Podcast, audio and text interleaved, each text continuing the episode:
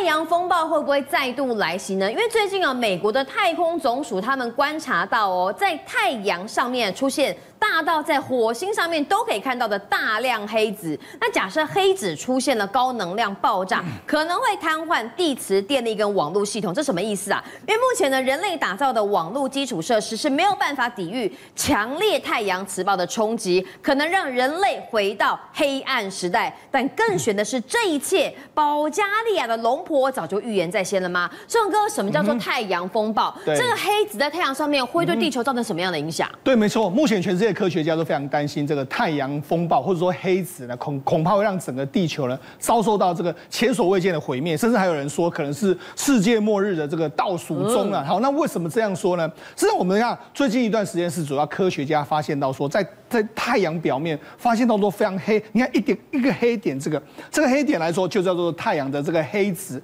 简单来说呢，它它其实呢叫做日斑。那为什么叫日斑？为什么有很像斑纹的这样一个状况呢？主要原因就是说，它其实这是它地哎。这个所谓太阳，它自己本身的磁场的这个爆发，嗯，磁场在爆发的时候呢，因为它的温度比较低，嗯，它的温度比较低的时候，那周边的温度比较高，所以它形成在我们远端看起来的话，它形成一个温度比较低的部分，嗯，温度比较低的地方就看起来是黑黑的，所以远端看起来的话就是比较黑。那其实它本身当地在做一个非常大量的这个磁场的这个爆发的这个状况，那大到什么程度呢？大到你看这个，我们不要小看这样一个黑点，我们看到因为地，因为太阳比我们地球大太多。它随便一个这个所谓的日斑啊，大概就会大到可以吞下十九个地球之多，而且看到的状况，当然我们地球上面我们没办法肉眼看到，但是呢，我们如果透过天元望望望远镜的话，的确都看到非常多，而且你可以看到说，这一次出现不是只有一点，你看这是比较大点，你看这周边都还有，所以就是说通常呢。这个地，这个所谓太阳的这个磁场爆发的时候，其实它不是单一个这个磁场在爆发，它会有非常多日斑出现的一个状况，所以它都是成群结队这样一个状况。好，那你看，甚至远在一点五二英里，我们知道这个美国有派这个所谓毅力号到这个火星上面，火星上面都看得到，所以显然这一次的这个爆发呢，是相当规模、相当大的一个局面。好，那我们就讲。在这个根据这个之前呢，一一八这个二四零年左右的科学家就发现到说，太阳会周期性的这个所谓的，他们可能有太阳爆发这个日冕日斑的这个状况。正常的活动对，它有周期性的这样的一个状况。那周期性的状况来说的话，他说了，他在二零一九年展开了第二十五个周期，但是在这个二第二十五周期里面来说的话，这个活动是异常的这个频繁。嗯，那特别是说今年六月太阳黑子的这个平均数是一百六十三。他说还没有达到这一次的最高，但是呢，已经打破了二零零二年十月以来的最高纪录，嗯、甚至有七天的数量超过两百、嗯。那六月二十二号的这个观测数量高达两百四十。那也就是说，黑子的这个平均数量，或者日斑的平均数量，二十年来最高。好，那你又讲。嗯啊，那这个对台湾、对对地球有什么影响？对啊，我跟他讲，因为地这个所谓的他们太阳爆发，这个所谓磁场爆发，它会喷射，那个叫做日冕喷射，它会喷射到很远的这个地方，嗯、很远的地方它会喷射到地球来，喷到地球来的时候，所以可能会对地地球，因为它喷出喷射出来的话，有非常多都是电磁波，还要带着非常多的各式各样的物质，它可能会对全世界造地球的磁场、电磁的这个呃地球里面的这个电磁相关的，都会造成很大的波动。我们讲到几年前的时候，其实伊隆马斯克他有发四十颗卫星上去，对，发卫四十颗卫星上去之后，就因为他没有这个地球的保护，他到外太空之后就没想到就遇到这个太阳喷射的这个磁场出来之后，就把这四十颗卫星全部都打下来。所以卫星是第一个先被摧毁的。对，所以但但是你你就知道说，其实我们地球当然有我们相关的这个保护。你看，这就是他们这个 SpaceX 的卫星被打下来的这个画面。好，那当然这个所谓的它这个太阳的这个日日斑的这个爆发来说，来到地球的话，我们平常看到什么？譬如说极光，很多人看到极光，那就是它地太阳磁场喷射过来之后，会产生一些极光进入地球的时候。很这个高纬度地方还看得到、啊。南北极才遇到，但是如果假设这个大量喷发的时候，搞不好我们在赤道，我们台台湾都有可能会看到这个所谓的这个所谓极光的这个现象。嗯、好了，我们讲这个加州的这个大学的这个助理教授，他讲的非常清楚。他说，假设发现距离剧烈的这个太阳磁暴的话，受威受威胁不只是人造卫星嘛？我们看人造卫星会受到威胁，嗯，那地面网络也会受到威胁。为什么？因为它就是会瘫痪，因为它是太强的电磁波进来之后，它就是会瘫痪你整个的电磁波，甚至连国际的网络可能会受到影响。网络在哪里？比如说我们在海底电缆里面的那些光纤，对，恐怕都会受到波及。虽然是说了，这个网际网络每瘫痪一天的话，美国就会面面临到七十亿美金的这个损失。光是美国七十亿元网际网络瘫痪，是好难想象哦。全世界的损失，那你更不用讲，哎，网际网络还有地面电网，假设真的都完全瘫痪的时候，那真的就是人类的浩劫。我们现在人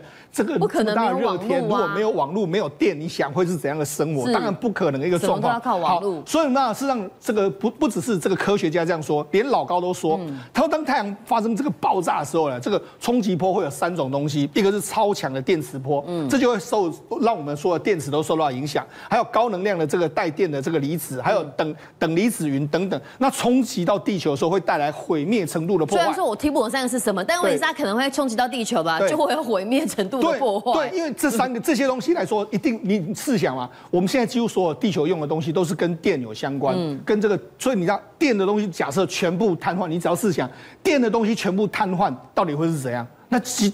这真的是跟毁灭。那时候跟你讲到，因为过去呢，太阳这个周期活动本来就是一个呃固定的循环，对，爆发，但只是没有像这一次这么样的高能量。哦，没有说我们看到说，事实上过去有没有造酿成灾害？我们必须讲，过去这个台湾呃这个地球这几年都相当幸运，嗯，大量爆发的时候，其实地球都不是正面迎接。但我们看到历史上曾经有发生过几次神秘的大断电，人家就说可能跟太阳磁暴都有非常大的关系。譬如说在一九八九年的时候，当时纽泽西州突然之间不知道为什么，它整个这个价值约莫是一。千万美金的所有的这个变压器都完全受损，都坏掉了。为什么受损？嗯、因为很很很有可能就是电磁波直接的这个打击。嗯、另外，在一九八九年的时候，这个他们当时的这个魁北克省也遭受到太阳电池的这个暴冲。暴冲的话，你看经历了九个小时，约莫九个小时，六千万六百万民众遭遇到九个小时左右的这个停电，虽然是大家都不能接受。所以你看，一九八一九八九年的时候，当时大家在极低纬度的地方还可以看到极光，那就是当时他来。不过那时候呢，我们必须讲。他那时候的这个太阳的这个这个磁暴没有像这一次的黑黑子活动力这么强，所以、嗯、所以全世界为什么会绷紧神经？原因就在这个地方。好，到底会不会真的发生太阳磁暴？哈，科学家有他的解释，但是呢，神秘界的力量也有早就预言在先了。我们知道保加利亚非常有名，已经过世的龙婆，他的预言里面就写到哦，在二零二三年当中的四大预言有一个就跟太阳磁暴有非常非常高度的关系。对，没错，我们都知道这个盲眼龙婆呢，他是让预言有时候蛮准的。好，那。他对二零二三年有四大疑这个疑虑，呃，预预言就比如说生物生物武器，哎，普丁会不会这样做？啊，他在战事中的确有投入这个所谓神经毒气。好，那太阳风暴来袭，这个目前为止我们已经看到，那包括说像地球轨道的改变啊，然后新生儿的这个实验室的计划。当然，我们最关心的就是太阳风暴来袭，因为他会讲到，哎，他是好几十年前的预言啊，他就讲到重创全球的卫星通讯、电网跟网络，哎。跟现在好像不谋而合的这个状况，所以大家都担心说：哎，难道龙婆你之前只几十年前预言就知道会是这样一个局面吗？好，那除了这个之外，我们日本还有一个作家叫做龙树龙树亮，他有一个有一本书在我所看见的未来。那为什么？其实他原本为为止来说，原本不是也也没有很红，但是因为主要是因为他曾他后来呢，精准的预言了美这个日本二零一三年的三二零一一年的三一一的海啸。他书里面就写到了，对，他就说：哎，我梦到好像有海啸来袭，就。果然就真的有嘛？所以大家就开始关注它里面的预言。没错，他的预言。那他预言就说，二零二五年会有一个更大的海啸，而且这个海啸是毁天灭地的海啸。嗯、那你讲哎，火毁天灭地海啸跟这个太阳有什么？跟太阳有关系。嗯、另外，二零二五年的时候，他就说，这个日本和菲律宾中间的海底裂开，然后有东西喷发出来，那海面的巨大海浪冲向四面八方，是三一一的三倍。二零二五年三一一是非常严重，然后还三一一的三倍。好，嗯、那其实。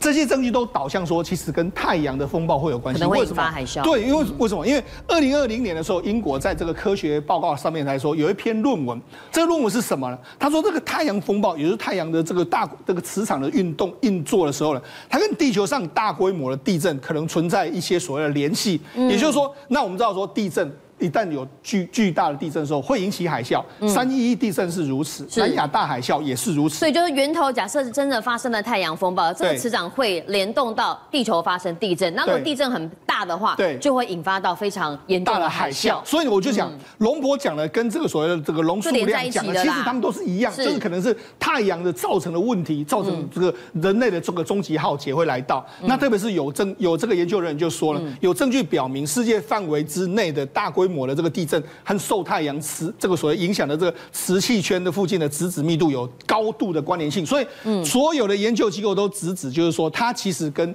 太太阳风暴会导致地球的这个地震更加的这个频繁。好，那甚至我们就讲，最近还有一个非常有意思的这个画面，就是有一个。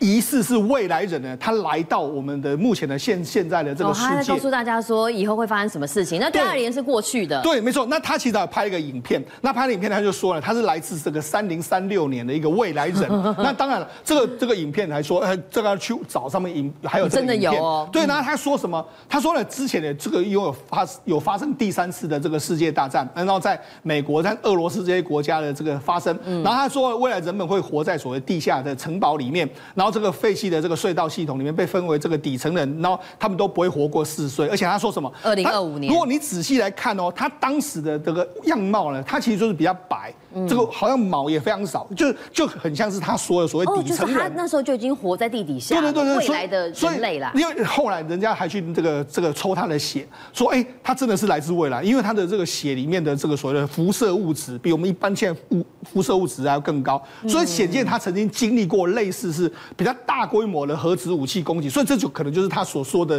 第三次世界大战。他还讲了，但是他还讲了一件事，哎，让我们跟真的是相当的惊讶。他说的这个二零二五二零二五年的。时候会发生所谓的五年左右的大停电，哎，二零二五年，那我想五年的左右的大停电，那二零二五年不就是现在吗？那再过两年啊，那五年后的大停电，那为什么会有五年的大停电？那那如果你把它跟龙婆的预言，然后跟这个龙数量的说法一一模一样，就是太阳风暴，然后造成造成会怎样？如果太大规模进来地球的话，会造成整个地球的这个磁场都会受到影响，磁场受到影响之后，就有可能会电网瘫痪，整个整个网络会瘫痪的时候，那整个电就会完蛋。所以他讲到说，哎。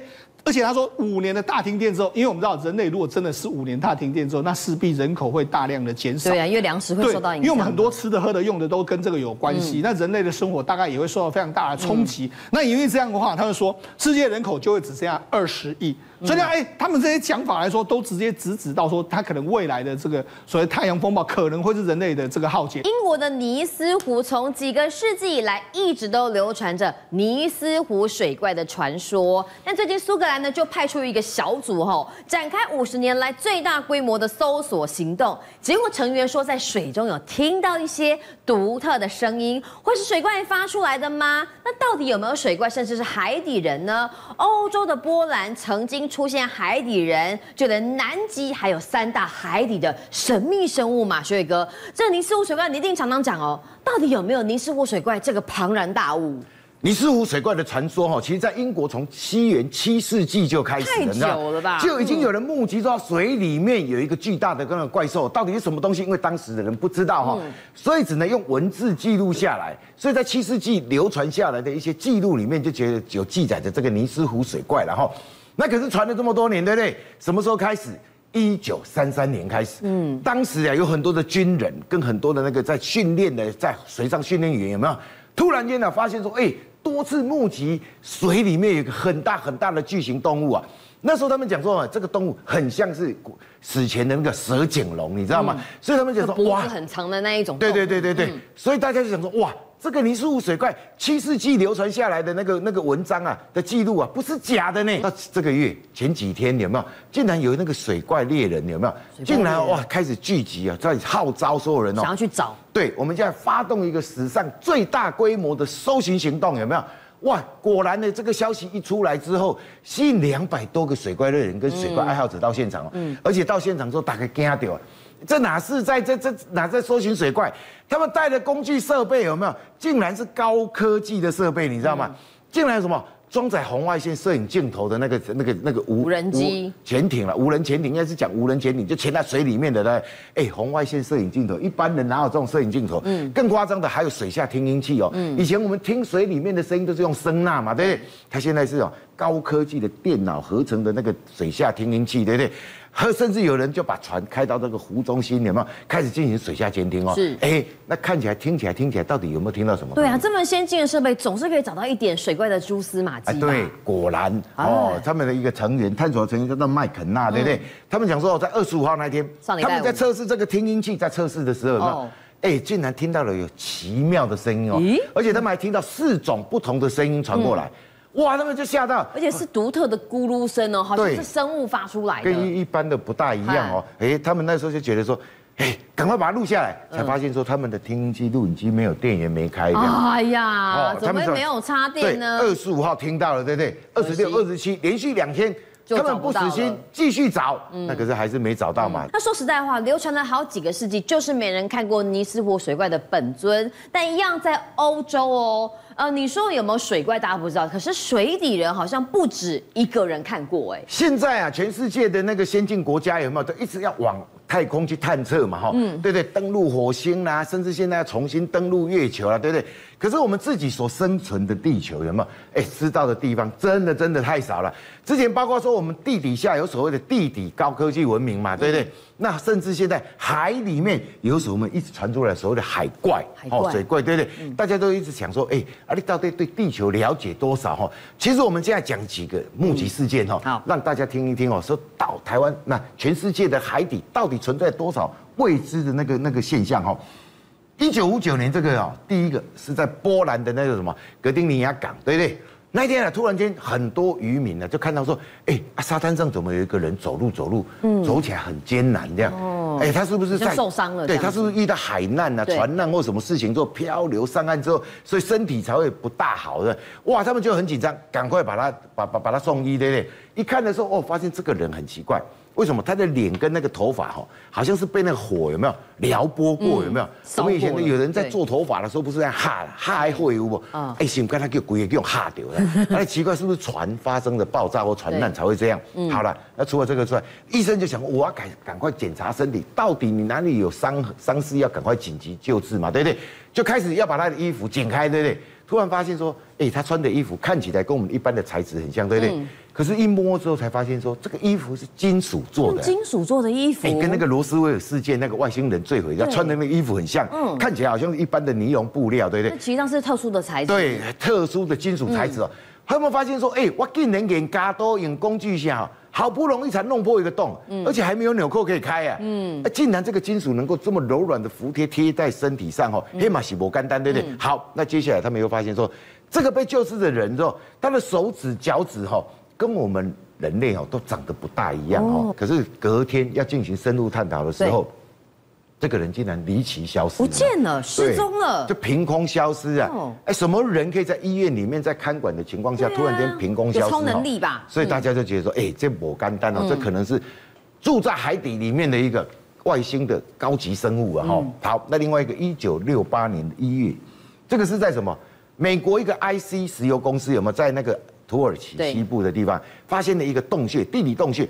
这个洞穴四五米高，对不对？嗯。他们进去的时候发现说，喂，这个开凿的痕迹哈，磨得精光哈。嗯。以现在人类的科技，好像没有办法把墙壁、岩壁打磨成这么深。也在海底下。对对对。嗯。后来他们就一堆人就进去嘛，想说，哎，怎么这种海底宫殿啊，或者怎么样？之前亚特兰提斯大陆沉没之后，是不是传说有海底宫殿？是被他们找到了。所以一堆人进去之后，突然间发出看到一个什么？身高四米的白色巨人，有巨人，对，而且发出那种啊，很雷鸣了，低吼声音，哇，很多人被听到那个声音一被震呢，震到晕倒，你知道吗？后来醒来的时候，这个人不见了，可是海底世界哈，从此大家就觉得哎，加恐怖，有人在守护，他们就不敢再继续了哈。那除了这个之外，其实哈，在南极这个地方，更多传说了。哦，南极因为神秘大地啊，虽然南极没有居住人，可是有很多全世界各国的一个那个探险队有没有？一大概半年的时间哈，才能够居住在这个地方嘛，对不对？有否则到了永永夜期的话，你都无法度做任何那个活动嘛哈。那后来他们竟然。募集了五十年来募集了三次哈，哎，这个动物他们还给它一个名字叫做宁卷，对不对？宁根呢？他们讲说这是在南极发现的一个大型不明生物体哈。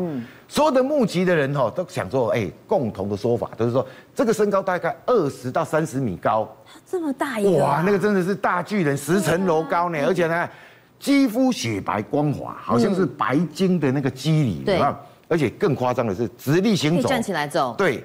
手脚跟人类一样有五个指头，对不对？嗯、而且脸上还有类似眼睛、嘴巴的构造。嗯，可是嘛，没有鼻子跟耳朵。只有眼睛跟嘴巴。哎，这个就是啊，它是不是靠腮呼吸？而且耳朵可能会隐藏在所有的那个洞、嗯、那个脸洞里面哈。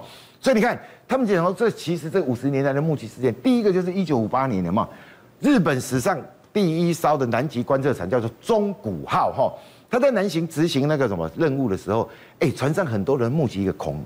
恐怖的巨大生物在海面上游荡。嗯，你看二三十公尺的巨人在上面游荡，很简单嘛，对不对？嗯，它出现三十秒，哦，所以说，所以船上的人看到之后惊喜啊，你知道吗？嗯，你你可以去什么网络上 Google 一下，哎，真的还有中古号这一艘船呢，还真的南极探测船哦，所以他们船上很多人都目击到这个东西的哦。他们的回忆就是讲说这个怪物，你看头眼睛又大又圆的，可是身高应该有十五米。哎，就符合刚才有人说这个灵根的外形的。对对对对对，那到一九七一年的时候，又有人看到，哎，这个渔船呢，也是到纽西兰，对他们常常去。纽西兰、南太平洋哈，去抓鱼啊，抓鲸鱼的，或猎南极虾的之类的。你看这次是有什么？二十六名船员目击到哦，而且说法一模一样。你看它浮出水面之后，身长大约二十到三十公尺啊，而且全身雪白。哎，这个是不是跟那白鲸的肌理很像？对，所以描述又是一致啊，对不对？好，接下来二零零二年，哎，这个离我们靠近了，对，离我们就近了嘛，对不对？哎，这个是怎样？他们看到的是怎样？在陆地上，你知道吗？除了在海底之外，在这个冰川上面走，哎，对，它还可以上陆地来哦，就表示说这个鳃跟肺都有了，这是两栖类动物嘛，对不对？所以人家讲说这个生物真的很恐怖。你看它的说辞也一样，三十公米高，三十公尺高。为什么知道三十公尺高？因为他们把这张照片拍下来之后，对不对？他们觉得说，哎。这个本来就是应该是我们其他国家的，不，那个南极没有北极熊啊，就是说这可能是什么研究人员呐，穿的那以前的我们称为北极熊装那种，有没有？就那个整个蓬塞塞一块那个，以为是人扮的。对，啊，这狼啊，这某些妹啦，后来他们发现不对哦，跟后面这个冰山有没有一比对之后，三十公尺高哦，这个一解显然不是一个人嘛，你要叠的话要叠多少人才叠那么高，对不对？好，那接下来。二零零七年，这更近了吧？这个日本的杂志还做了这个 Ningen 的一个什么现象报道，当初还把他们拍到的一些影片，有没有？好像在海里面游。对对对，全部都弄出来哈。这是一个专题报道，告诉你说南极确实存在的一个超自然现象，没有办法解释。这是什么东西？这么多人多次人目击，有没有什么解释？对他们现在讲说哦，其实这个生物可能真的确实存在。对。那为什么会有这种生物在地球上生存？他们说提出了三个理论哈。第一个叫做反祖学说啦。那接下来巨大化学说的话。哎，巨大化是怎样？因为南极这个地方常年它的温度，海域温度的话是零下一点八度。嗯，温度越低的话，海里面的含氧量越高。嗯，那含氧量越高的话，你看空气素质哈，素空气都会大颗，对呀。所以它这个就是巨大化现象，对不对？而且海底的特有物质有没有？可能吃着吃着吃着裂。嘎达音呢？哈，搞多很赶快就长得澎湖一样，会特别大。对，所以这个就是巨大化学说了。另外一个当然就是外星人学说嘛。嗯，这个很多人都在讲的嘛。南极啊，因为很多人目击，说常常有那个不明飞行，对，飞碟嘛，哈，一个一个一个那个活动的迹象嘛。既然常常有飞碟在那边飞来飞去的话，那有没有可能，其实外星人早在这个南极地方已经设立了他们的据点？这可能是外星生物哎。对，所以他们讲说这个可能就是外星人哈。之前我们在嘉明湖。你拍到一个两三公尺高的，所以这个就是有可能是外星人，了哦那可能最后一个说法就是说，哎，外国人、美国、日本研究一些生物之后，失败的作品成品，就把它丢在这个地方，让它自生自灭。政界、商界、演艺界，跨界揭秘，重案、悬案、攻击案、拍案惊奇，新闻内幕、独特观点，厘清事实，破解谜团。我是陈明君，我是李佳明，敬请锁定五七新闻网，真相不漏网。